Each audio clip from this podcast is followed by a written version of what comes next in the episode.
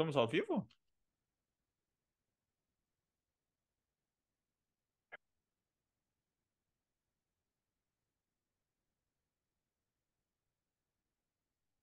Estamos ao vivo? Cara, olha, acho que é a primeira vez que a gente acertou de primeiro ao vivo, hein? E que... Não, não, vamos, vamos retomar, vamos retomar. Vamos começar de novo esse podcast. Vamos começar de novo. Ó, 3, 2, 1. Estamos ao vivo! É, isso aí, estamos ao vivo. Para todo o Brasil agora e o sim, mundo. agora foi a energia do universo corredor, agora sim. Que até então eu tava. Cara, parece que nós tava todos mortos aqui. ah, pô, um dia bom. Ah, dia bom. estamos ao vivo. Mas seja muito bem-vindo, seja muito bem-vindo a mais um episódio do Universo Corredor. E o bate-papo de hoje é sobre mentalidade na corrida. Será que você tem mentalidade suficiente para aguentar esse podcast de hoje? Ele tá pesado. Oh, oh, Ele tá cara. pesado hoje.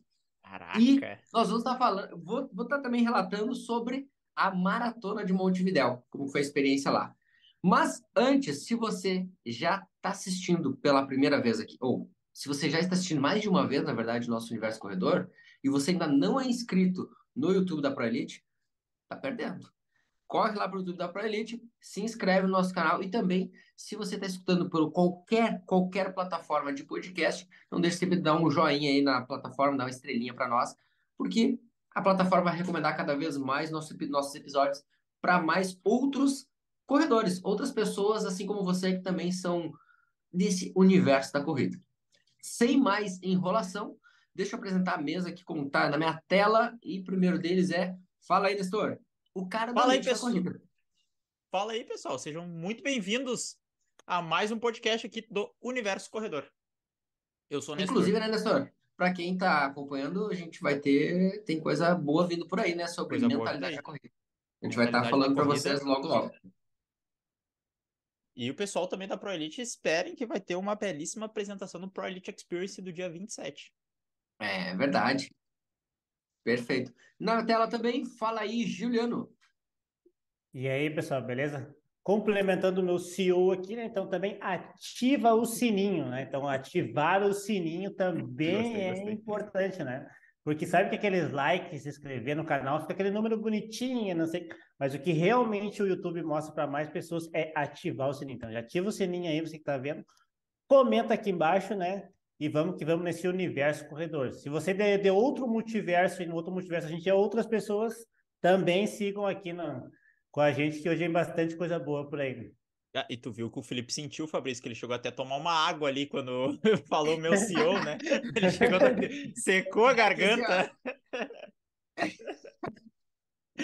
que fa- quando a gente faz essa piada interna, Não é- não é- aqui na real não é agora quando piada, ela é né? externalizada, ela pesa mais, entendeu? É. É que, é que seria É, legal se fosse é. uma piada, né? Mas não é. É, é o real, real oficial, né? Fala aí, Fabrício. Diretor de produtos.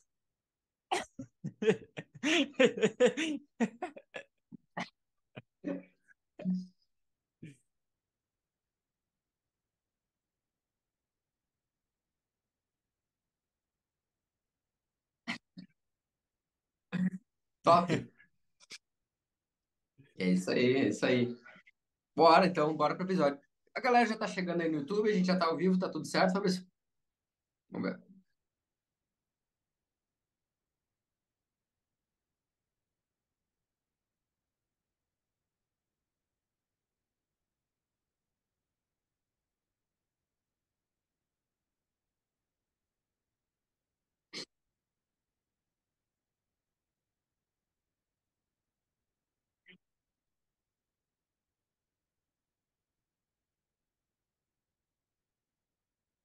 Não, não. É o meu? Não, Não, é o mas meu. Acho que não é de ninguém. Experimente.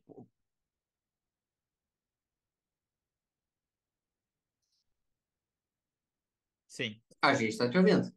Não. É tu que tá sem Não, som não. mesmo, Fabrício. Ah. Acabei de conferir aqui. Isso aqui, isso aqui é um programa ao vivo, pessoal. Por isso, fiquem, fiquem ligados aí. Isso, nos- é, Tá, se agora, no- É, agora vocês bem estão me ouvindo? apresentação do Fabrício, né, quando eu falei. Fala aí, Fabrício. Aham, do mudinho. Ahn, Se a gente tivesse na Globo, a gente Vocês- chamava os é. do Plim Plim. agora, vocês estão me ouvindo? Não, a gente tá te ouvindo. Não, não. Só- Agora eu, É. é, agora eu tô falando com o pessoal pra ver. Tá? Porque agora eu mexi em alguma coisa. Eu vou tomar uma água Tá. depois dessa. Ah, Ah, agora sim. Tá, tá. Agora sim. Foi, foi o problema do mute lá, Felipe, que eu tirei e não era pra ter tirado, entendeu? Não, Mas beleza. Então, então, pessoal, de novo, sejam bem-vindos. Boa noite a todos. Tudo bem com vocês, tá? Hoje a gente vai falar não só de mentalidade, mas também como não é só de, de medalhas que se vive uma viagem no exterior, né? Tem alguns perrengues, tá? Então era foi, foi essa a brincadeira, A tá? A minha introdução foi essa aí. Acho que eu lembrei, tá? Então, show. Bora. Vamos lá. Então, seguinte, hoje a gente vai falar sobre mentalidade. E para a gente introduzir esse assunto, o mais importante também é quem estiver acompanhando é, primeira coisa, falar de uma dificuldade que ela tem na sua corrida. Então, o mais importante para a gente construir um episódio bacana aqui é quem estiver acompanhando, pelo relato alguma dificuldade que você já teve na corrida. Por exemplo, ah, já tive vontade de desistir na, na metade do caminho. Já teve dificuldade de se manter concentrado durante uma corrida. Fala aí, Nestor. Não, não, eu só tô levantando a mão. Eu, eu tive Ele- todas Ah, essas tu- dificuldades já também. Mais alguns exemplos, vamos lá. Alguns exemplos aí que o pessoal É. pode se identificar. Não, não, vou, não vou conseguir manter esse pace até o final da corrida. Vou quebrar. Perfeito. Fica só na cabeça. Bom, quebrar, vou é, quebrar. é que, quebrou, quebrou num treino e aí acha que aquele resultado ali define é, o teu potencial máximo ou o teu potencial mínimo. Que todo o teu valor como corredor tá em cima daquele resultado ali. Ou daquele treino que tu não conseguiu fazer. Ou então não se sente capaz de uma determinada meta que traçou com o treinador. Então são algumas coisas que a gente vai estar abordando com você. Mas o mais importante é que você coloque o que você sente também na sua corrida. Ou tá tudo bem. Também pode estar tudo bem. Você é uma pessoa extremamente confiante, uma pessoa extremamente para cima, que acredita que é capaz, que tem aquela, o mindset de crescimento, onde tem sempre uma visão de que tudo é possível. Basta trabalhar duro, treinar duro para ser para se atingir aquele determinado resultado. Mas a gente vai estar abordando mais, mas queremos também conhecer quem está nos acompanhando sobre isso. Felipe, eu estou assistindo gravado. O que, que eu faço? Sabe o que você faz? Você vai lá no, no Pro Elite Assessoria, lá no nosso Instagram, e nos manda no nosso arroba Pro Elite Assessoria que você assistiu esse episódio e como que você se sente na corrida. A gente quer entender, a gente quer conhecer as pessoas que acompanham aqui nosso episódio, nossos episódios do Universo Corredor. Então, faz o seu relato lá para nós. Primeira coisa aqui, eu já vou fazer uma pergunta e vou largar para a mesa e deixar aqui história na mesa. Opa, A- Imagina, assim, Por isso, bem tranquilo. alguma vez, alguma vez, vocês, e aí bem sincero, vamos ser sinceros aqui, alguma vez vocês já não se sentiram capaz de completar um treino ou uma prova? sim, Bah, Sim, sim. também. Sim, sim. sim. Também, também. Acho que todos nós, né? Todos nós Todos concordamos. Nossa. E às vezes, é, Inclusive, nesse caso, é, só para relatar, é, foi na, na prova do SESI, a, a última prova do SESI que a gente fez aqui, sem ser essa Entendi. última outra, que foi em novembro. Que até isso aí, uma- eu não sei se eu falei em algum podcast, eu falei com o Gil alguma coisa, que tava o pessoal saindo, aí até saiu o Gil, saiu outra, outras pessoas, num ritmo um pouco mais forte, e aí eu não me senti capaz de sair com eles naquele ritmo. E aí eu acabei, não, eles saíram muito forte, eu não vou sair tão forte assim, porque senão eu não vou conseguir manter. E acabou que eu fui ficando pra trás, eles foram abrindo, abrindo mais, abrindo mais. E aí ganhar, ganhar a prova, acabei ficando em, em quinto, quinto naquela prova. Eu não lembro. Não lembro. Não, quarto, quarto, acho. Acabei ficando em quarto, e aí foi porque eu perdi pra minha cabeça. Eu achei que não ia conseguir desde o início, sei lá, tava nos 500 metros, achei que não ia dar, não fui, e aí eles foram abrindo mais, e aí acabei perdendo pra mim mesmo, porque não me senti capaz de correr naquele ritmo. Interessante disso é porque assim, quando a gente pensa, ah, não, quando eu pergunto não se sentiu capaz, não significa que é uma coisa permanente. A gente está se falando é essa sensação, essa esse sentimento durante a determinada situação de prova, de treino, ele normalmente é uma situação ou uma sensação, um sentimento transitório. Isso aí faz parte. Quem nunca chegou naquele. Ou, ou, assim, ó, pensa naquela seguinte situação: recebeu a planilha no domingo de noite, um de nós aqui liberou a planilha. Se você é nosso aluno, se você treina em outra assessoria, você treina por conta, não sei. Mas você olhou o treino e. Ah, vai ser difícil, hein? Não sei se consigo. E aí começa a vir aquela. criar aquela novela. Então, quando você antecipa já essa sanção, como o Nestor disse, no início já ele já estava antecipando que não era capaz, que ele não iria conseguir. Quando você recebe a planilha lá e começa a criar esse estado mental de que, poxa, não sou capaz, eu não consigo, já cria muitas, muitas, muitas coisas. E eu quero escutar agora de vocês. Como que vocês normalmente lidam com essas situações? Como que vocês normalmente fazem para reverter esse quadro? Tem. Eu já vou falar, ninguém falou, eu vou falar. Vou falar, eu vou falar uma estratégia que algumas, algumas alunas minhas usam, que elas nem olham a planilha. Elas só chegam no treino e vão saber o treino no dia. Elas perguntam, ah, o que, que eu tenho que fazer hoje, Nestor? Que eu não gosto de olhar antes para nem me, nem me preocupar. Pode ser uma estratégia. Tu chega ali, olha e aí na hora faz, né? Porque é os olhos não veem, o coração não sente. Isso é, é a fama. Exato. Isso é a fama. É, então vai e taca a ficha ali. É. Compartilhei uma. Tá. Gil. Gil, vai outra? É, tem essa daí do meu falou de não olhar e também tem aquelas pessoas que geralmente usam psicologia reversa, né? Tipo assim, ah, eu vou ir pro treino hoje, acho que vai ser bem facinho. Então já vai pensando que é facinho, né? Pra não, pra não chegar lá e ter e, e, e achar que é difícil, porque ah, se é, se é bem difícil eu nem vou. Então já vai pensando que é fácil, e aí chega na hora e às vezes é fácil, às vezes é difícil. Então, porque a gente sabe que a primeira luta é sair de casa, né? Então, essa questão de, da pessoa ir até o local, ir fazer o treino, às vezes é um limitante mental, assim, né? Tu olha aquele treino e pensa, ah, vai ser difícil, então nem vou. Vou deixar para outro dia e vai empurrando na cabeça. Então, se tu já pensar que é uma coisa fácil, também já ajuda. Para essa, para essa, para essa saída de casa, eu gosto muito da regra dos 10 minutos para vencer essa primeira barreira mental. Que é pega sai de casa e faz 10 minutos só de atividade. Sei lá, bota tua roupa de sair e tu fala assim: "Não, vou correr 10 minutos". 10 minutos normalmente é o tempo para aquecer, um trotinho, algumas acelerações. Faz os 10 minutos. Se terminando esses 10 minutos, tu ainda não se sentir pronto para fazer o treino ou não for fazer, não precisa fazer. Já cumpriu todos os 10 minutos, volta para casa e deixa esse treino para outro dia. Dificilmente, 99,99% ,99 das vezes, depois que tu já tá ali, já aqueceu, já correu aqueles teus 10 minutinhos, tu vai fazer o treino. É muito difícil é, tu não fazer depois que tu já venceu todas essas batalhas. Então, uma estratégia possível de ser realizada é essa estratégia dos 10 minutos mesmo. Pensa, não, ah, esse treino é muito difícil, eu não sei, eu não, não tô querendo sair de casa.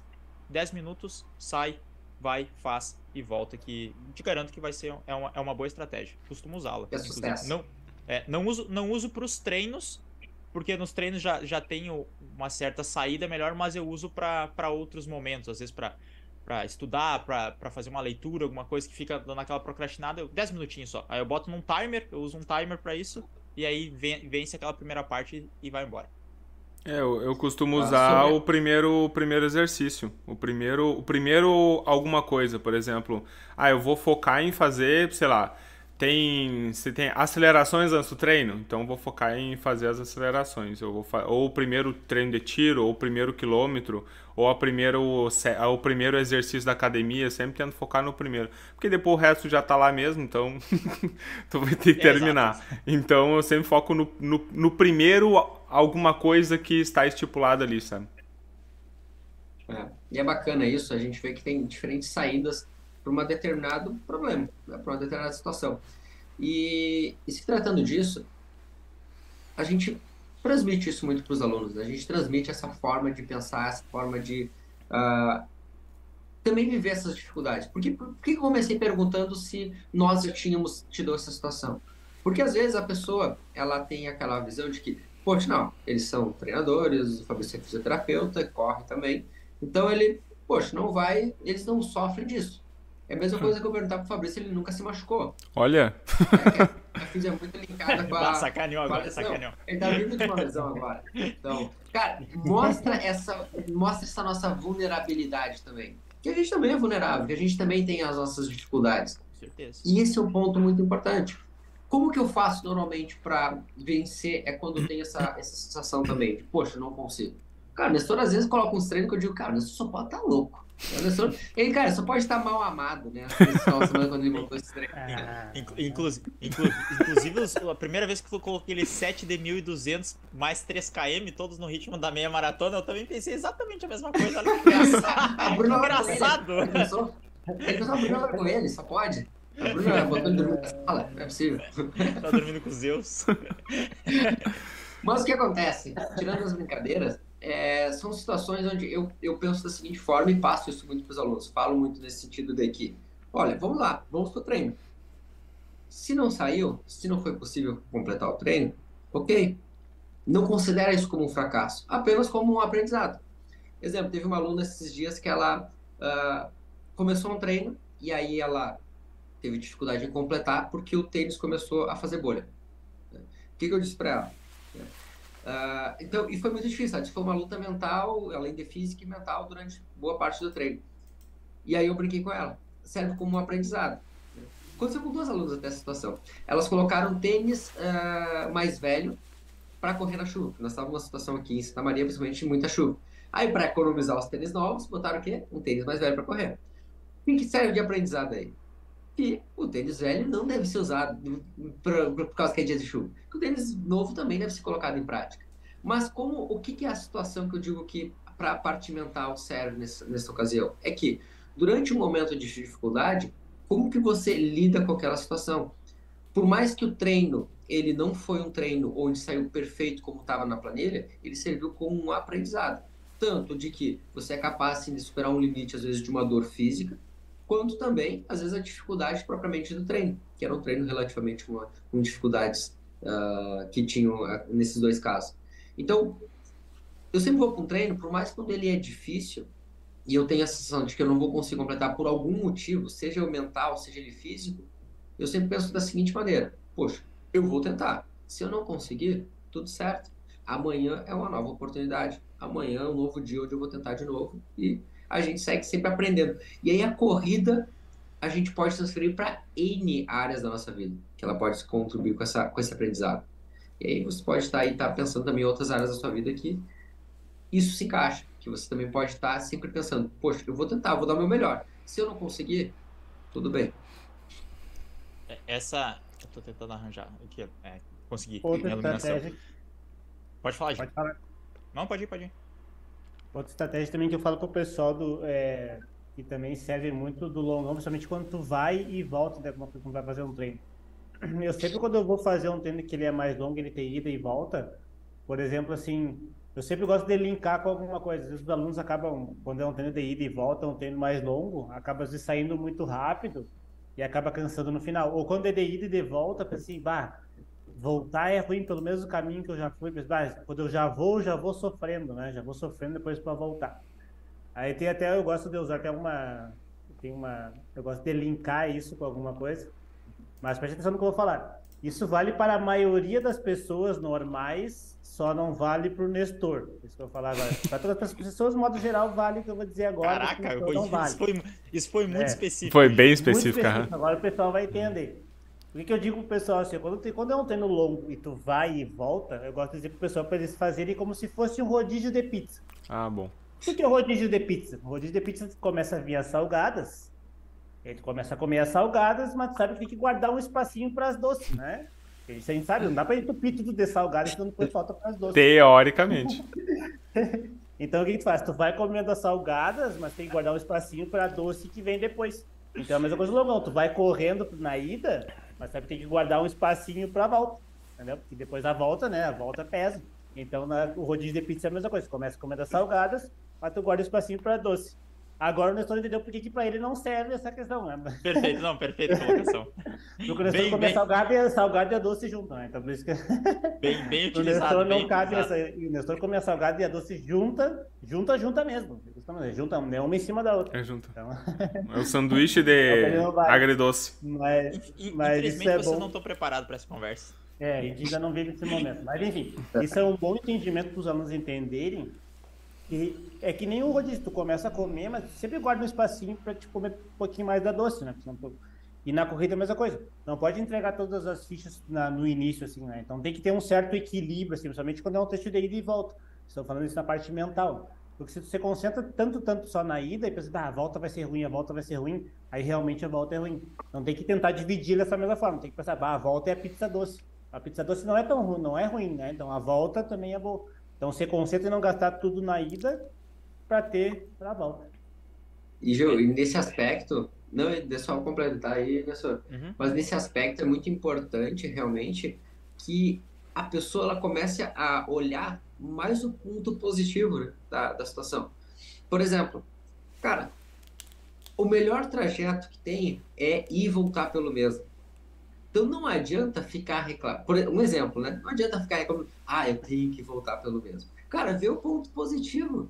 Vê o ponto positivo da situação. Olha, sei lá, na volta eu vou ter mais descida. Ou na volta o sol vai estar, vai estar contra sei lá, o vento vai estar a favor. Não sei, olha os pontos positivos, não só o ponto negativo da situação. Ah, ou então, se vai correr, sei lá, no lugar onde tem que ir para um trecho e voltar pelo outro, se for o caso, vê o ponto positivo dessa situação. Então comece a olhar mais para esse ponto positivo e tira um pouco os negativos de lado. É, até porque eu compartilhei isso no, no Instagram lá, coloquei. A gente só consegue pensar numa coisa por vez. Então, se tu tá pensando em algo negativo, tu não consegue pensar em algo positivo. E aí tu uhum. vai concentrando na negatividade e isso vai piorando e aí tu vai ficando naquele ciclo de coisas negativas, porque tu vai arranjando uma coisa negativa atrás da outra e vai indo e vai indo, vai e vira uma bola de neve. Mas a a outra, ah, o que eu queria comentar é quando tu falou do, do treinar ali com fazendo fez bolha no treino, tava difícil. Uhum. Tem uma estratégia que eu gosto muito de usar, que é a estratégia do pote dos biscoitos. Que todos esses treinos. Imagina eu vou pegar essa xícara aqui para demonstrar. Essa aqui é a xícara, é o seu pote dos biscoitos, tá certo? Esse aqui é um pote. Todos os treinos fáceis ou os treinos difíceis tu vai colocar dentro desse pote. Então aquele treino que tu tava treinando na chuva, tu fez bolha no tênis, mas tu foi no treino, terminou ele, foi até o final, tu coloca um biscoitinho dentro desse pote. Certo? Um outro treino que tu fez totalmente dentro do planejado até acima. Era aquele treino intervalado, difícil. Tu foi lá, fez um 10 de 400, todos abaixo. Opa, fui muito bem nesse treino. Larga mais um biscoitinho dentro do pote. Para que, que serve esse pote aqui com vários biscoitos? Aí tu vai acrescentando outro biscoito no treino, é, outro treino difícil, um longão que era um ritmado e tava difícil e enfrentou subida, coloca outra. E outro treino que você fez, ou que um dia muito difícil, estava cansado do trabalho, estava estressado, só que tinha que ir no treino. Foi mesmo assim e concluiu ele, colocou estratégia. O que, que vai usar? Isso aqui vai ser a tua ferramenta no próxima, na próxima dificuldade que tu enfrentar. Então, vamos supor que no domingo tu vai ter um treino longo porque tu tá treinando para meia de Porto Alegre, nesse momento que a gente tá gravando aqui, tu tá treinando para meia de Porto Alegre, e aí tu tem um treino longo difícil. E nossa, eu não sei se eu vou conseguir fazer.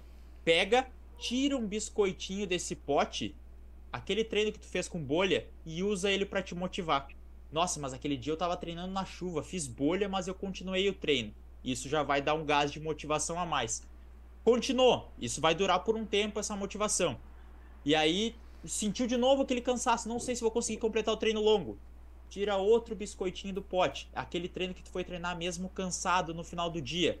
Se alimenta disso e aí tu vai até o final. Então, quando tu terminar esse treino, vamos supor que tu comeu todos os biscoitinhos do teu pote, mas no final do treino tu conseguiu aproveitar eles e agora, além de todos esses biscoitos que tu vai poder usar no próximo treino, meu Deus, tem que achar uma caneta aqui agora.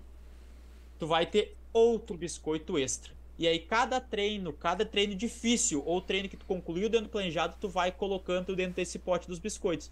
E aí no final tu vai ter um arsenal de coisas para poder usar sempre que tu estiver desmotivado, se tu estiver cansado no treino, tu vai poder usar isso. Então é uma estratégia muito boa, muito poderosa, que se começar a aplicar desde agora, pode deixar escrito num local, é, na cabeça só. O bom é ter escrito, porque tu consegue rever, por exemplo, antes de ter saído, tu consegue pensar cada um desses momentos. E aí, tantos momentos difíceis quanto os momentos fáceis acabam virando uma motivação extra no próximo momento difícil que tu enfrentar, que também vira uma bola de neve positivo.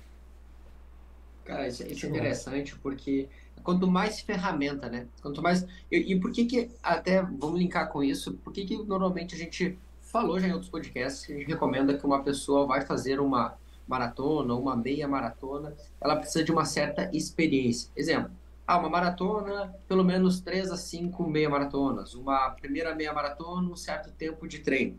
É exatamente isso que nós estamos falando. É, ele usou a analogia dos biscoitos, mas é aumentar o seu repertório, aumentar a sua, o seu arsenal, aumentar o seu pote dos biscoitos. Para que ao longo desse, desse, desse tempo você vai engrossando a casca. A gente vai engrossando a casca para você aguentar realmente aquela, aquela, as dificuldades que vão vir pela frente. E isso serve, olha, mais uma vez, para qualquer área da nossa vida. Quanto mais experiente você vai se tornando em determinado assunto, determinado tema, determinada área, você vai se tornando melhor. E aí, os biscoitos que o Nestor te falou aí, são os biscoitos que você vai precisar na hora da prova. Ou que você vai precisar na vida. Você vai precisar usá-los. E aí você vai lembrar daquele treino. Vai lembrar daquela situação. Vai lembrar que você já enfrentou algo muito pior. E aquela situação ela é uma, apenas uma barbada. Então, leva isso bastante em consideração. Curioso, próximo ponto que eu separei aqui para nós, tá? Eu até, alguém, até alguém só fazer um complemento, é porque esse, esse, assunto eu gosto muito de falar. É, por exemplo, é, eu tenho quase então, certeza.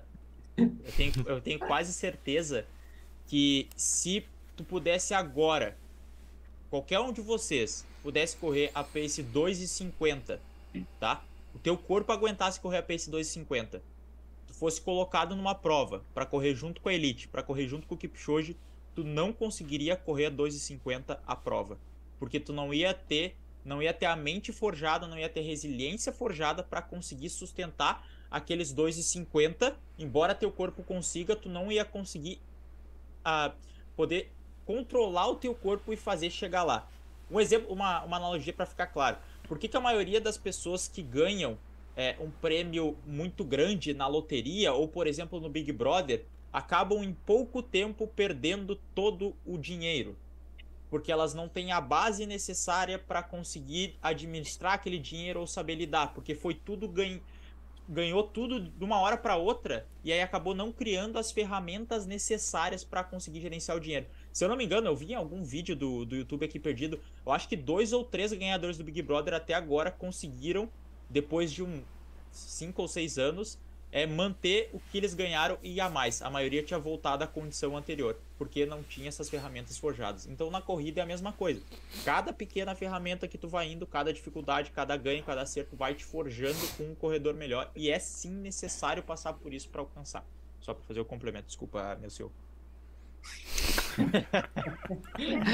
É... Hoje eles estão.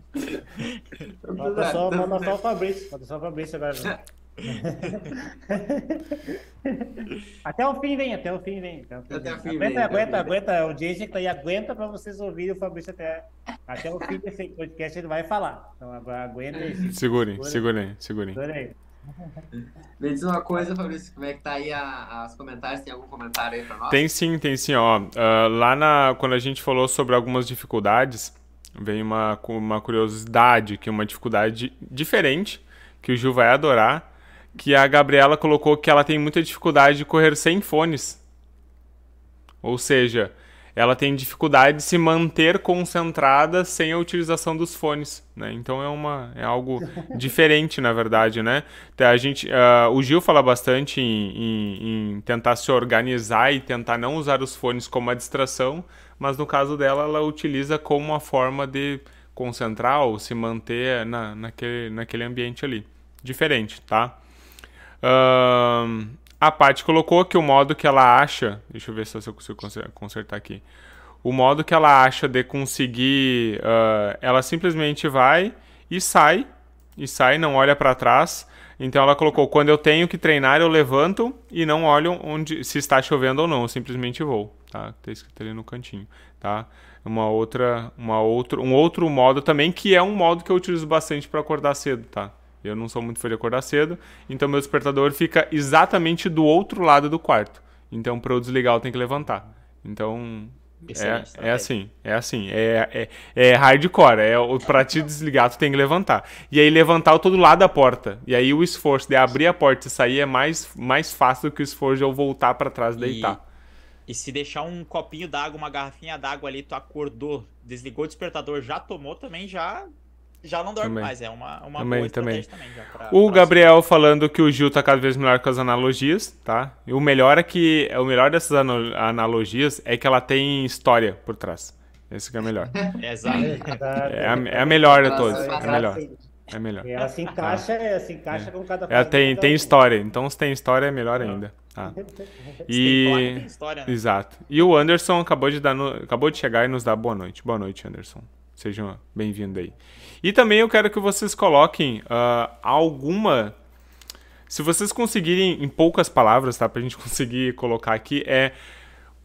o- que, que vocês já sentiram que foi suficiente para fazer vocês ah, não continuarem alguma coisa na corrida? Por exemplo, ah, ah, eu começou a chover e aí a chuva me destruiu. Ah, eu ah, chegou uma subida e ela me venceu. Alguma coisa assim pra gente também colocar aqui, porque por incrível que pareça, uma dificuldade de um com certeza é uma dificuldade de um outro, então a gente consegue ver aqui como tem similaridade assim entre as dificuldades. Acho que eu resumiria em qual a sua maior dificuldade. É, qual, é o que o que te faz, o que te faz é, ter uma dificuldade ou não conseguir fazer um treino, enfim, ou se é simplesmente o tipo do treino, né? Então, é, Maiana, no caso, vamos lá, né? Porque aí já é minha parte. No caso febre, tá? É importante, tá? Febre seria algo que deveria tu não deveria estar treinando com febre, tá? Nesse caso, em específico, tá? Porque a gente tá falando que dep- é, aí que tá, Não foi eu tá? que falei. Não foi Tá. eu que falei. Tá. É. Te- teoricamente. Porque também tem história essa febre? porque porque assim, ó, no, Não, é- é no que caso, É mais outra pessoa falando. é, no caso, a febre, ela significa que o corpo tá lutando para combater algum agente agressor, tá? E é- independente qual dele seja. Então o corpo ele já está fazendo força, tá? Biologicamente para combater algo. E querendo ou não, o exercício físico, ele, ele é uma espécie de agressão controlada no corpo, tá? Então, claro que uma coisa é tu tá com 37, outra coisa é tu estar com 42. Outra coisa é tu fazer um esforço porque tem uma é, você tá delirando praticamente. Tem diferença entre tu estar fazendo isso ah, porque tu chegou. Tu, Sexta-feira, a ma- meia maratona de Porto Alegre é sábado, tu se preparou a tua, ah, um ano e tu tá com uma febre de um grau. Entendeu? Tem, tem, o, tem o, a- o raciocínio que a gente faz. Isso, tem o raciocínio que a gente faz para ver se aquele custo ele é um custo-benefício perto da, do, do evento, né? Então, mas assim, se é um treino da semana, um treino, vou dizer normal, tá? Senão não é num polimento, não é num um evento, não é na prova, eu aconselho a não treinar, tá? E, principalmente febre. Gripado aí é outros 500, aí vai depender, tá? Aí é outra coisa. Mas a febre é um sinal de que o corpo tá fazendo força, tá? E, se- e se foi treinar, por exemplo, com febre, é mais um momento, embora não tenha saído do treino, por exemplo, foi uma dificuldade que foi relatada aqui em relação ao treino, é mais um, um biscoitinho pra Uhum. te colocar dentro do teu pote. Porque tu foi treinar numa condição que não era ideal e mesmo assim tu precisava ir treinar pra se sentir bem, porque muitas vezes tem isso. Às vezes eu pergunto assim, ah, tu quer que eu fale como treinador ou como Nestor? Porque como Nestor eu vou falar que às vezes eu treino mesmo não estando tão bem assim, porque eu me sinto bem fazer Mentalmente isso. vai fazer melhor, É, né? mentalmente Uhum. me fortalece e me, e me sinto bem. Mas aí eu também, quando vou treinar nessas condições, não exijo do meu corpo que esteja no- na melhor performance. Eu não vou fazer um RP, eu não Nem vou longe. bater recorde, eu não vou fazer um treino ritmado muito forte. Eu vou, por exemplo, fazer uma rodagem leve, mais tranquila, às vezes com volume menor para poder para poder fazer isso. Uhum. Então é, é uma, uma estratégia também utilizar, colocar lá no potinho de biscoito. E o Anderson colocou. Ah, pode, pode falar, pode falar. Aí depois eu... Não, fala do Anderson, depois, depois eu já Não, o Anderson colocar que distribuir errado o ritmo, tá? E, que- e, que- e quebra fácil, né? Esse, esse é o, o- Acho que dos erros o mais comum, Comum. e o mais fácil de surtir um efeito negativo, né? Que é tu erra e, tipo, dificilmente tu vai distribuir errado o ritmo e tu não vai quebrar, ou tu, tu vai conseguir manter, ou, ou não, sabe? É, é difícil mesmo, é difícil. Aí, pra completar essa, essa do Ernst, pra distribuir o ritmo errado, tem que pensar que o cansaço na primeira metade da prova não é igual ao cansaço na segunda metade. Então, se tu manter o ritmo ali, embora seja um 10 km, o cansaço, ah, vou fazer aqui nesse pace e tal, e depois no, na segunda metade vai ser o mesmo esforço que eu vou ter. Não, a segunda metade sempre o esforço é maior. Então a regra é sair um pouquinho mais tranquilo no início, deixar o corpo fluir melhor, e aí na segunda metade tu começa a entrar na prova. Porque tem dois momentos. Um, Normalmente, o que, que acontece com todo mundo? Talvez seja o teu caso, Anderson. As pessoas começam a desacelerar no momento da prova na segunda metade. E aí, porque todo mundo sai mais forte, aí começa a cansar. E mentalmente, tu estar passando das pessoas, ao invés das pessoas te passando numa prova, te deixa num estado muito mais confortável. Porque tu passou uma pessoa, nossa, eu tô bem, passei da pessoa, aí tu passa outra, passa aquilo. Então essa estratégia, às vezes, de sair um pouquinho mais lento na primeira metade, é, sei lá, teu ritmo é 13,40 que tá planejando. Sai um 3,42, 3,43 e aí depois vai acelerando ao longo da segunda metade que fica muito melhor, porque tu vai estar tá passando as pessoas, vai estar tá se sentindo bem, tu vai estar tá na metade da prova, nossa, já foi metade, eu tô bem, e aí tu vai acelerando mais e no, no fim sai melhor, porque além de sair forte no início ter esse problema mental, também tem o problema físico, que aí tu vai tá, ter fadigado mais, ter aumentado o ritmo respiratório, ter usado mais os músculos e aí vai dificultar mais na segunda parte. Então, uma estratégia mental é sair um pouquinho mais conservador no início e aí deixar para soltar mesmo no, no final e acelerar. Viu? Isso aí, isso aí, isso aí diz com o que eu falei da pizza. Ele tem que sair comendo é. a salgada, Exato. tem que guardar um espacinho para Salgadinho. Salgadinho, evita é... as bordas. Por isso que o Nestor faz errado, de comer salgado e doce, aí como se estivesse fazendo ritmo, ele faz um muito forte, muito devagar, um muito forte, muito devagar. Um fartlequezinho. Eu vou falar um fartlequzinho. Fartlequzinho. É o fartlek das pizzas. Né? Imagina. Uma salgada e uma doce, uma salgada e uma doce. É que a estratégia é sair forte o tempo inteiro, né? A gente vai ter, vai ter que fazer fazer um episódio lá da, da rotina do Nestor, da. É, é da minha... Mas é, vamos, fazer um, vamos fazer um podcast na pizzaria, então. é aí, é, aí é bom, aí eu apoio. Mas, mas assim, ó, quem não, quem não acompanha o, o vlog do Nestor no YouTube, se alguém. Se, quem, quem acompanha, né? Naturalmente já entendeu que, assim, ó, é meio peculiar a alimentação dele, tá? vamos, vamos deixar assim, tá? Quem acompanha. Se não acompanha, tá ali, já tá sério. Hoje saiu o 11 episódio, Nestor. Eu não tenho a menor ideia quantas semanas tem. Mas, quem sabe, 16, 17? Não, não é 13 ou 14 semanas que vai ter. É. Então já estamos quase na finaleira. Então, se você já não se acostumou com, com essa alimentação, sei lá, bem peculiar, Nestor, não, não vai ser agora, tá? a gente estava falando sobre fortalecer, uh, fortalecer a mente ali. Até, inclusive, hoje eu gravei no nosso Mac, ali, né, que não é o Mac. Né, e para quem não sabe, eu...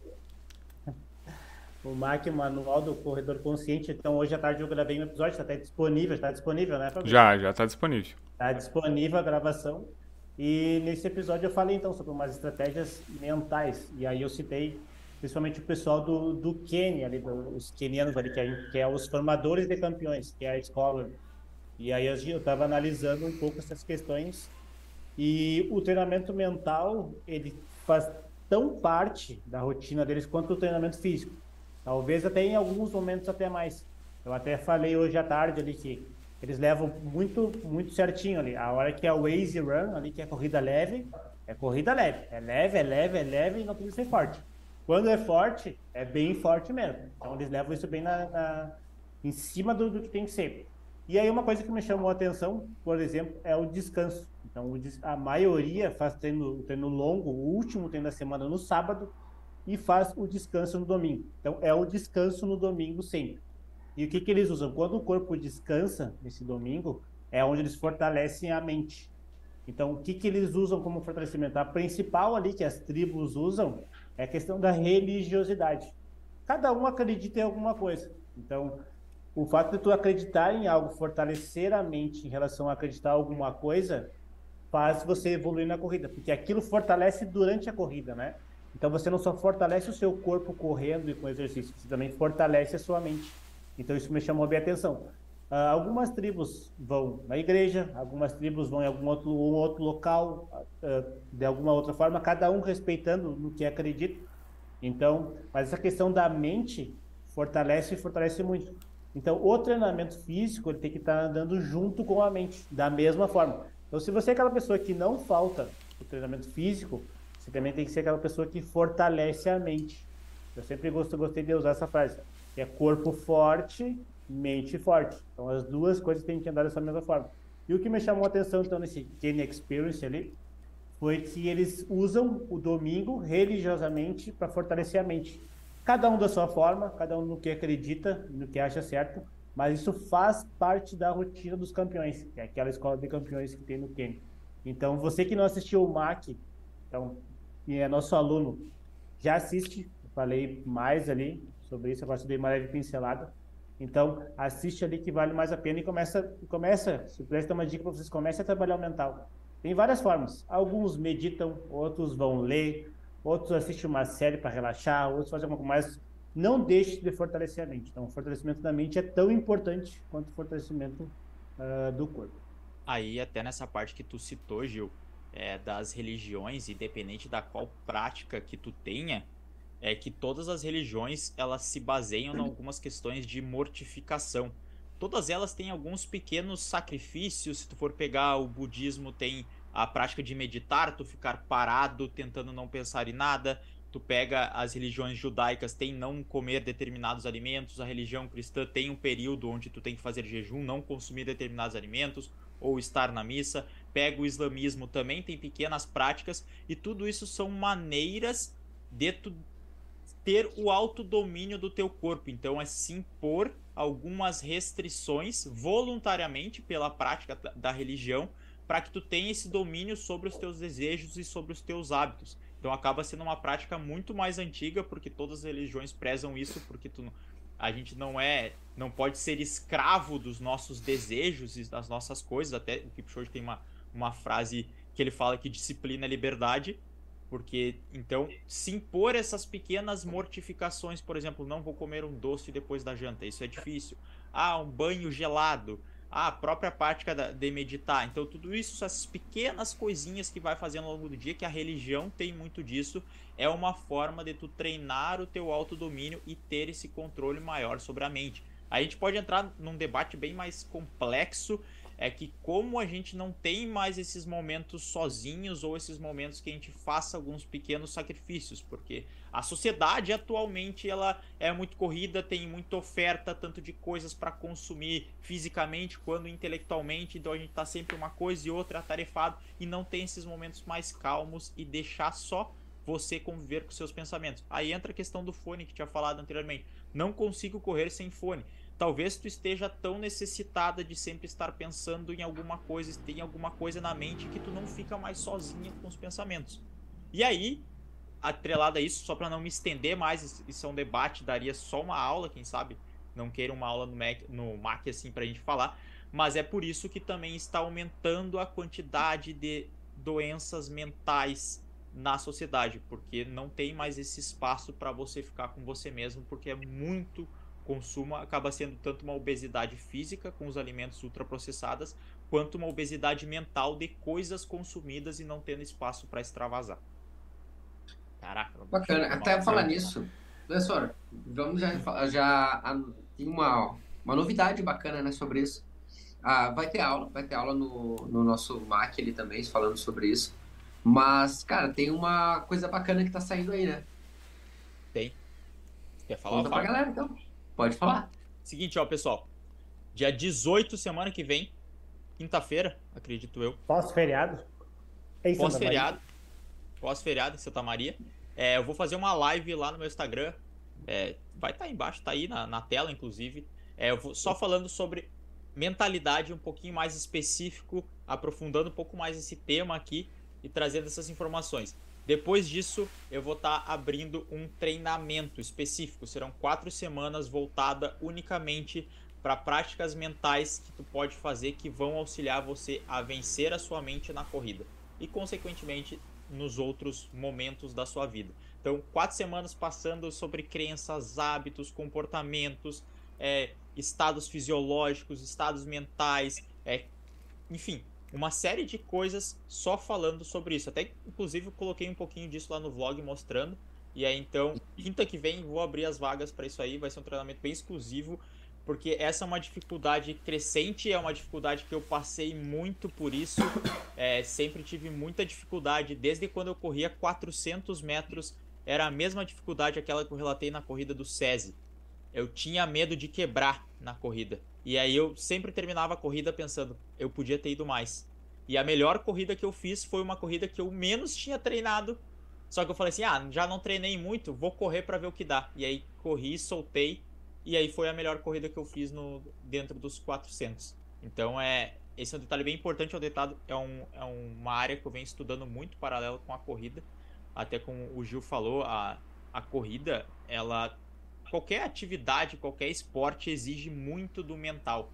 Em, em momentos de estresse, independente do se o estresse for na, na, na, na, corrida ou na vida, a, a mentalidade, a forma como tu encara aquilo é muito importante. Então, já salva aí, quinta que vem na agenda, dia 18. Estarei fazendo isso lá. Vou estar anunciando mais vezes sobre isso, né? Bacana, bacana. Por isso, acho que sobre esse, esses tópicos aí, acho que a pessoa vai ter bastante já uh, ferramenta e bastante opções para estar tá colocando em prática.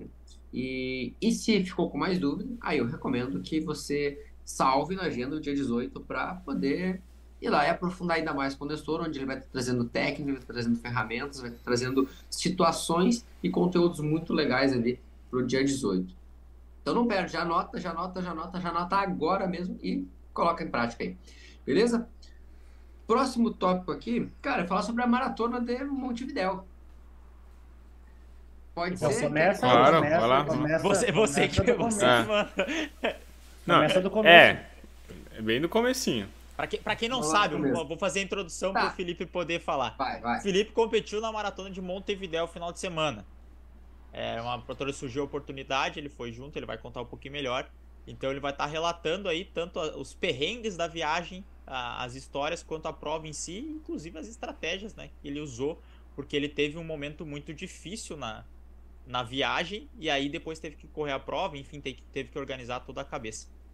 Vai lá, Felipe. Cara, é, exato. Então, para quem não sabe, Maratona de Montevidéu aconteceu agora, esse último final de semana, que foi no dia, exatamente, dia 8, 8 de 8 de maio né, nós estamos. É isso, é isso aí. Foi muito legal. É, foi uma prova. Uma prova foi dia 7, foi dia 7. Foi dia 7, dia 7, exato. Agora, olhando aqui, eu enxerguei dia 7. É, foi uma prova muito bonita para mim. E eu tinha um certo desejo. Se você já, já foram a Montevidéu? Vocês já. aqui na Já, eu já. Sim. Já, Fui numa competição de atletismo, inclusive uhum. lá foi que eu fiz meu melhor tempo no 400 com barreira. Aí, ó. Aí. A cidade, cara, a cidade é muito bonita, né? E aí eu tinha essa vontade de conhecer e apareceu a oportunidade de ir lá acompanhar um aluno na cidade. E aí o que aconteceu, cara? A prova ela foi uma consequência. A prova foi um, poxa, ela tava, se encaixou dentro do, do, da, da do planejamento para a maratona do Rio, que é o foco principal. Os três são totalmente voltados para a maratona do Rio. Deslocamento para a prova, indo para indo para prova, indo para Montevidéu. O que aconteceu? fiquei preso na aduana. Quinta-feira de noite, quinta, madrugada de quinta para sexta, fiquei preso na aduana. Ah, Felipe, tu é. O que que tu fez? O que que tu esqueceu? Não levou documento? Não, tava lá, tava com documento, tava com passaporte, tava com tudo ok. Mas eu não tinha feito a imigração para entrar no país. E aí, vão, tem gente que vai me criticar e dizer: como tu não fez a imigração no país?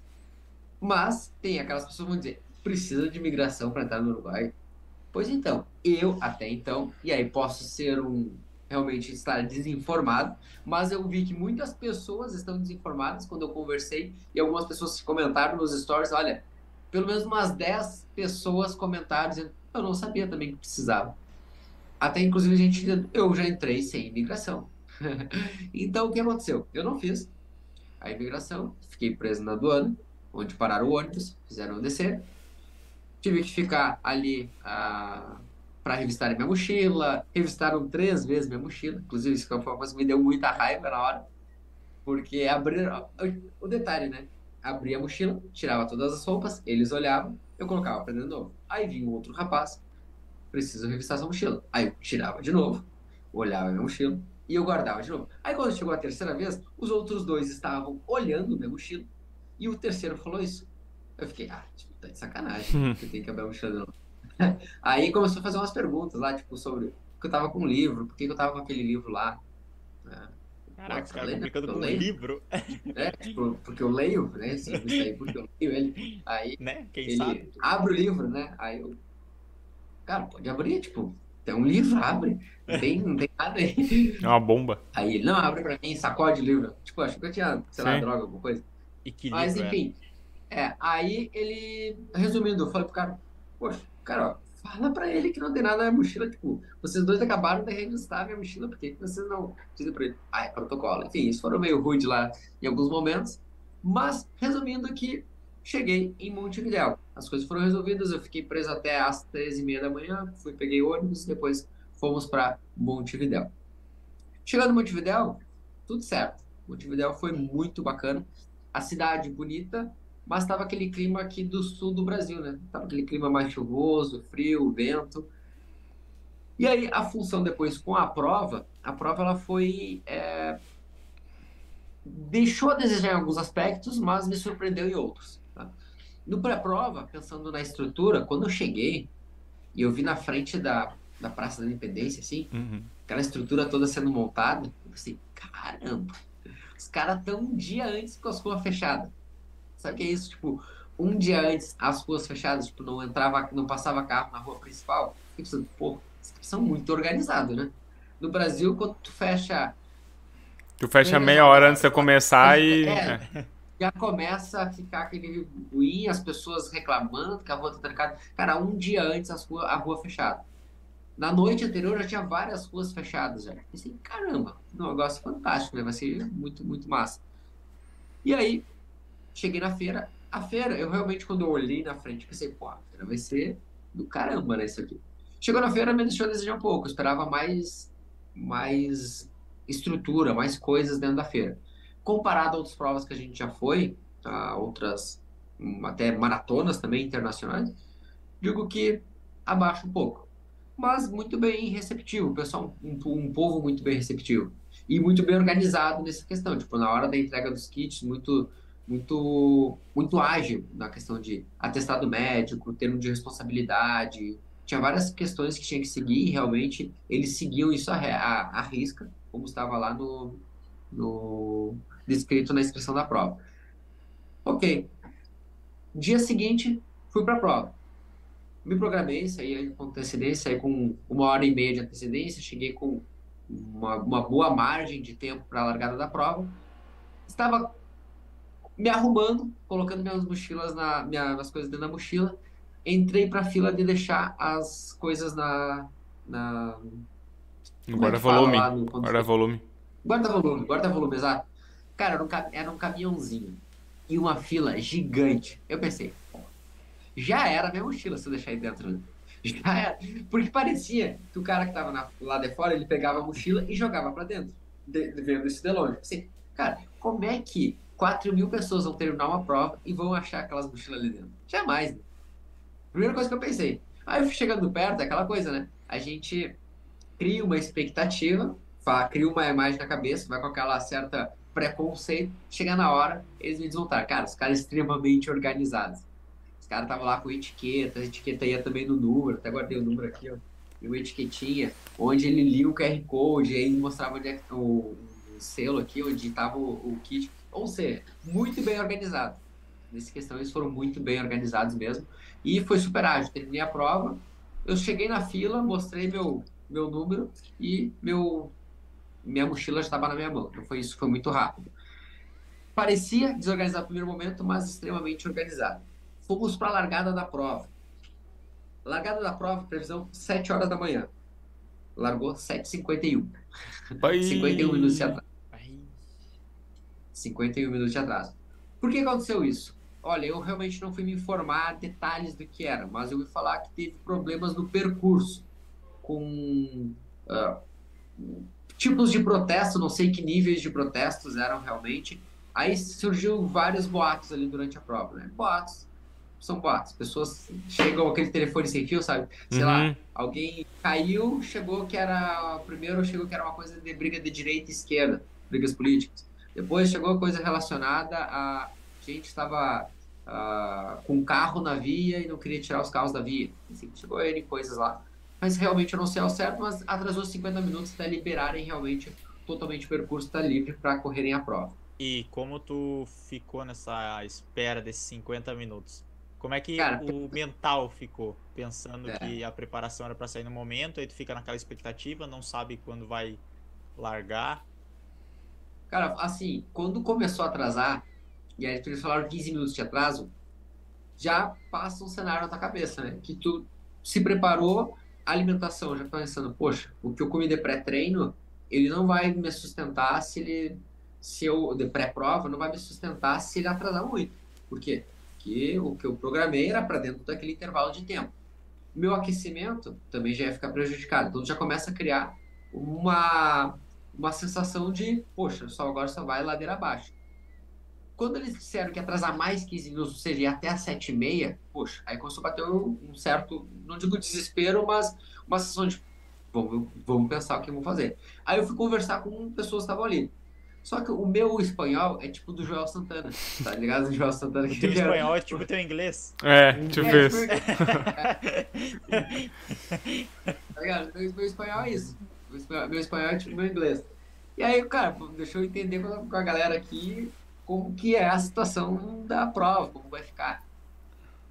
Aí, assim, foi difícil, né? A comunicação ali foi complicada. Pra quem? Eu perguntava, brasileiro? Ô, uruguaio.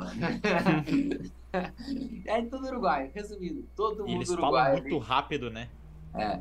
E aí eu, enfim, aí foi que eu encontrei dois uruguaios ali, que ele, aí eu falei que era brasileiro, pedi pra eles é, diminuir a velocidade, falar no 1x. E aí eles, aí deu pra entender, deu pra, deu pra conversar e deu pra, ah, enfim, criando uma estratégia nova ali pra prova. E aí foi até onde, quando eu fiz a leitura do mapa, eu vi que eu, eu achava que a prova era mais plana. E aí foi quando ele me falou que a segunda metade era com mais subidas. Eu pensei, poxa, atrasou, segunda metade com mais subidas, eu vou ter que mudar a estratégia da prova. Então eu tinha como estratégia era fazer uma saída mais conservadora e a segunda metade mais forte. Com essa mudança, eu fiz a seguinte estratégia. Eu, coloquei as pizzas doce antes. Ele já falou, eu Uhum. botei, eu atolei de pizza doce antes e fui deixei o que sobrava no, no final para pizza salgada. Então eu coloquei mais intensidade no início da prova e deixei o e criei uma estratégia mais conservadora para para a reta final. E aí a prova para mim ela me surpreendeu bastante, porque o trajeto era relativamente realmente mais descidas e planos no, no primeiro momento, claro, com algum- algumas subidas no, no- até o quilômetro 12 ali, mas as subidas realmente elas vinham no quilômetro 14 em diante. Teve uma subida, aí eu tava boa parte da prova eu estava acompanhando o pelotão que estava a campeã dos 21. Então até é legal, se quem olhar depois a transmissão do é TV Cidade, não lembro o nome da TV, eu apareço em boa parte da transmissão da prova, porque eu estava correndo junto com ela, então até o primeiro momento eu demorei a entender, porque passava e as câmeras, né, elas faziam assim, será que é, é pra mim? não, não era pra mim, não tinha nada a ver. Mas aí nós estávamos no pelotão entre. Começou entre 6 e 7, nos primeiros 2, 3 quilômetros. Aí no final tava. Até o quilômetro 12 tava eu, ela e mais um, um paraguaio. Acho que era paraguaio. Bom, paraguaio boliviano, agora não lembro. E aí, quando chegou no quilômetro 14 por 15, eu dei uma conferida no tempo ali vi que eu não ia bater o tempo que eu queria. Aí, porque a gente foi mais agressivo até o quilômetro 10, 3,45, 3,50, alguns trechos. Mas aí depois ali no quilômetro 14 por 15 deu uma. Deu uma.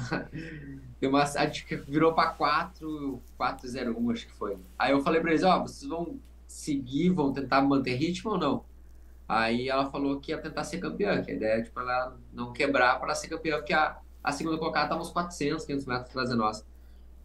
Aí eu falei: ah, então eu vou, vou tentar a, a, apertar um pouco o ritmo.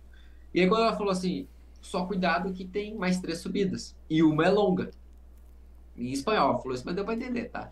Aí eu, poxa, cara, não, não é possível que seja mais longa, quer dizer, Santa Maria, né? Era. Uma delas era muito longa. Cara, era, um, era uma subida tipo uma Bela Trento, pra quem é de Santa Maria lembra mais ou menos o que é a Bela Trento ali. Pra quem não conhece, tipo, cara, é uma subida, subida Cara. mesmo, dos, dos 500 metros, mas essa era uma subida assim, só que de uns 850, 900 metros, que deu ela, mais ou menos. E aí, sa- sabe quando tá indo naquela subida assim, e aí tem uma curvinha? Aí você tá, na curva vai Uhum. acabar a subida. Não, tinha mais 100 metros de subida ainda. Ah, Aí, é, foi, aí foi o trecho mais difícil ali. E aí a prova, ao invés de eu conseguir fazer aquela primeira metade mais, mais conservadora e a segunda metade mais forte, ela ficou invertida. A segunda metade ela ficou um pouco mais lenta em função das subidas. Mas consegui terminar a prova com bastante conforto. Até tava, acho que comentei com o Nestor.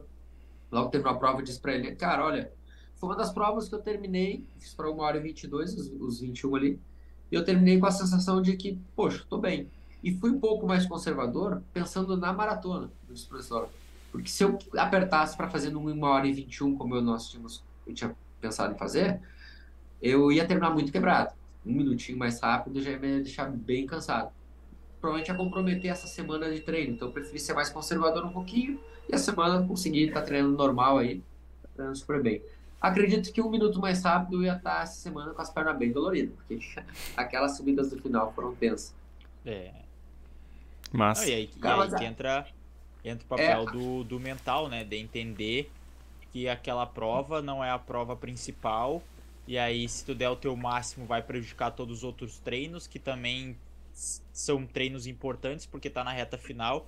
Então, muitas vezes, até eu comentei com o Felipe, ah, Felipe, eu não tenho essa maturidade aí pra, pra fazer isso aí, não, porque entra pra prova é pra, é pra dar o máximo. E aí essa questão de, de ter essa consciência de pensar no, no depois. Então é algo também que nos teus treinos tu pode utilizar como uma estratégia, né? Que às vezes eu, bah, se eu falhar esse treino aqui é um treino importante para para meia maratona, para prova que tá se preparando. Então eu não posso fazer isso, é uma forma de se motivar. No caso do Felipe foi o reverso, né? Ele não podia puxar tanto porque também ia É. atrapalhar os treinos. Mas é Mas, uma, cara- uma, uma, uma forma de pensar interessante. eu te digo que uma das coisas que eu considero muito importante, sempre relato muito para os alunos, é a questão da confiança. Então, eu gosto muito de usar treinos para elevar a confiança do aluno, para fazer com que ele se veja, poxa, realmente, como eu estou bem, como eu estou realmente de acordo com o que o Felipe vem falando. O Felipe vem dizendo que eu estou bem fisicamente. E eu gosto também, às vezes, de algumas provas, para dizer para eles, olha, viu? Como eu te falei, que, é, por exemplo, ah, vai correr a prova para pace 5. Aí ele vai lá e corre para 4,55. Ele diz, poxa, tô até melhor do que o Felipe tinha me falado. Isso aumenta, eleva um pouco a confiança. E a gente já sabe, a gente já discutiu nesse podcast até mesmo, que o quanto a confiança ela influencia no teu resultado. E aí eu, eu fui muito nessa prova pensando o quanto a confiança ela ia me deixar mais, quanto eu poderia elevar esse meu grau de confiança para ir para a maratona. Então eu digo para vocês que eu usei essa prova muito mais com a ideia de elevar esse, esse nível de confiança. E no final dela, cara, eu terminei e disse, caramba, os 42 vai ser muito massa. mas E outra coisa também que o pessoal acaba errando bastante nessa questão, gente para mais parte do final do podcast, que quem está aí, uh, o pessoal acha que tem que correr a distância inteira da prova. Tipo, ah, vai fazer os 42, tem que treinar até 45 para fazer, para ganhar essa, essa confiança. Então, essa questão da, da, da confiança, ela sim existe, mas também tem que ter esse cuidado.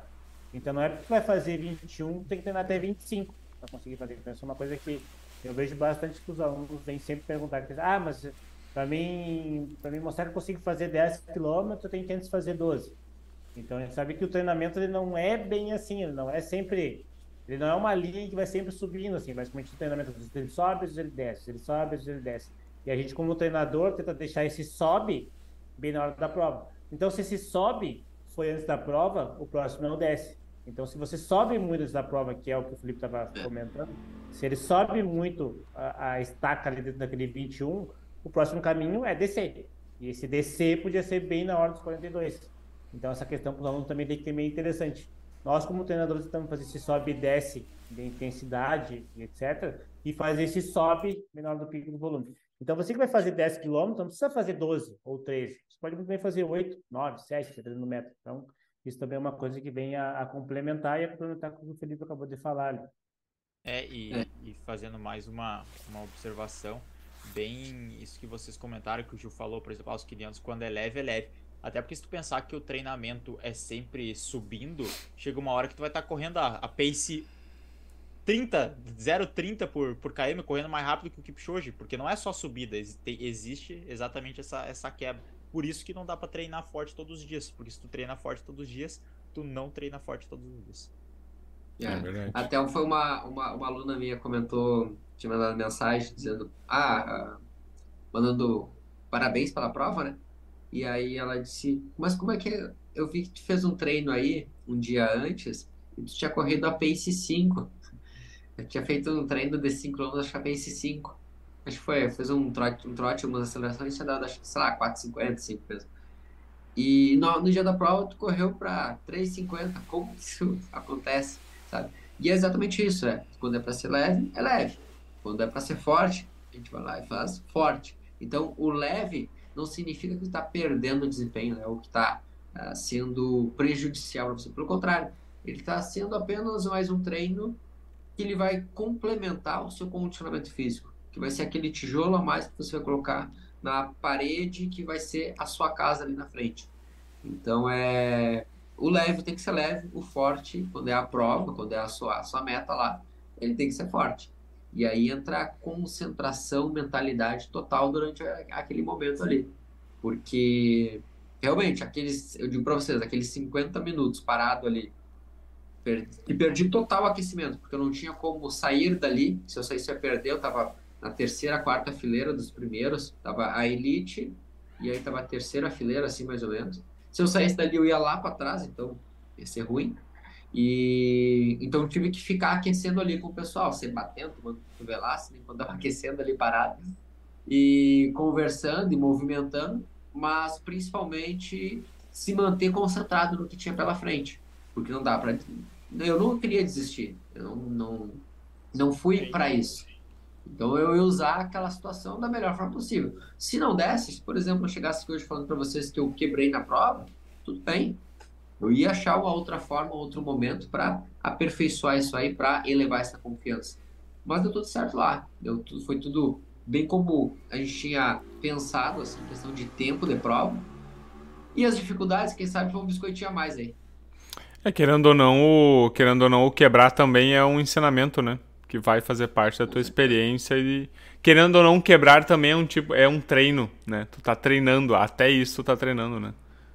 É. Inclusive, às vezes o, o quebrar ele te ensina mais do que o acertar. Porque às vezes tu só tá acertando, tu não percebe os teus pontos fracos, ou não percebe os pontos de melhoria, né? E aí o, o, o quebrar, às vezes ele te ensina, bah, na subida, por exemplo, ali que o Felipe viu é, na subida. Digamos que ele tivesse quebrado um monte da subida. Ele ia falar, bah, tá me faltando força pra subida. Então é algo que eu preciso melhorar. Então essas coisas vai, vai ensinando. É. é. Cara, mas assim, digo pra vocês, recomendo, recomendo a, a maratona de Ah, faltou a medalha, né? Faltou a medalha. Então... Segunda é medalha, medalha internacional, né? Segunda. Cara, são as únicas que eu deixo de fora, as outras guardado em caixa. A primeira será aqui, ó. Essa daí foi. O cara campeão em Porto é, é brabo, né? As outras eu deixo tudo guardado em caixa. Essa secção nunca deixo de fora. As minhas também estão guardadas em caixa. Hum. Ah, Na caixa de concreto chamado casa.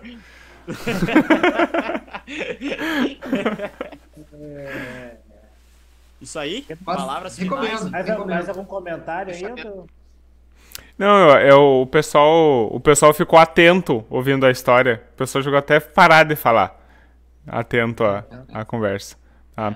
O Anderson, ah, só para finalizar, o Anderson falou que aprendeu, ele falou que a dificuldade que ele tinha de acertar o ritmo, né? E ele falou assim que eu já aprendi que tem que melhorar o, o rendimento saindo mais leve para acelerar depois da metade. Isso aí é um ensinamento que, que o quebrar vai te trazer, né? É fazer esse, esses ajustes. Massa demais. É, o meu, meu, último, meu último recado, só para finalizar, é, essa questão da mentalidade, lidando com os fracassos, com as adversidades, é, pensa que existem dois jogos que tu vai jogar na tua vida: um jogo finito e um jogo infinito. O jogo finito é o jogo, por exemplo, é, a corrida, ou uma corrida finita e uma corrida infinita. Vamos fazer melhor a analogia. Duas corridas, corrida finita e a corrida infinita. A corrida finita é aquela que tu vai se preparar para correr uma meia maratona. Então, se preparando para correr Porto Alegre, essa é uma corrida finita. Ela tem um início e tem um fim. Só que a corrida infinita que tu faz na tua vida é a corrida da própria vida, onde tu sempre tenta ser a tua melhor versão, sempre tenta superar os desafios. Não é esse momento de baixa que define se tu é uma boa pessoa ou não, se tu é um bom corredor ou não.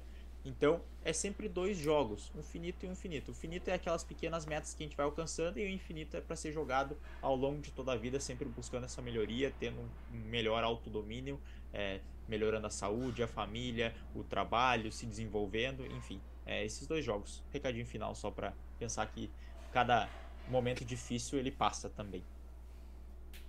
Perfeito. É isso aí, isso aí. Gil, algum recado? É treine a mente, né? Treine a mente, eh, assim como o corpo, como eu falei ali. E aluno Pro Elite, não deixe de assistir lá no nosso MAC, né? Que tem esse conteúdo, também teve outros conteúdos e também outros conteúdos virão. Então fique ligado ali que tem bastante coisa boa. Tem muita coisa legal. Inclusive, tem conteúdo novo saindo amanhã mesmo. Amanhã mesmo tem conteúdo novos ainda saindo. Então, toda semana a gente vai atualizando lá o MAC, então, o Manual do Corredor Consciente. Não deixe de acessar. Sou aluno Pro Elite, como que eu acesso? Pode mandar mensagem para mim, pode mandar mensagem para o Gil, para o Nestor, para o Fabrício, que a gente te explica como você faz para acessar Ou lá no MAC. grupo também, pode mandar lá no grupo. Também, também pode mandar lá no grupo. Então, ou seja, ele é exclusivo para alunos da ProElite. Ah, não sou aluno da ProElite, como que eu faço para acessar? Também pode nos mandar mensagem que a gente explica como você pode fazer parte de ser um aluno ProElite, ok? Então, Guris, um forte abraço a todos, se cuidem aí, uma boa noite Até mais. e amanhã tem treino. Bons treinos. Bons E treinos. antes, antes de Se chegar no você- podcast, estava treinando. É, e se você está nos assistindo ao vivo, gravado, em qualquer época do ano, e você não está com essa planilha verde, termina esse episódio, levanta a bunda da cadeira, bota uma roupa e vai treinar. Um beijo no É. coração de todos. Vai, vai, treinando, vai, vai treinando ouvindo, hein? O que vocês acham? Põe no fone.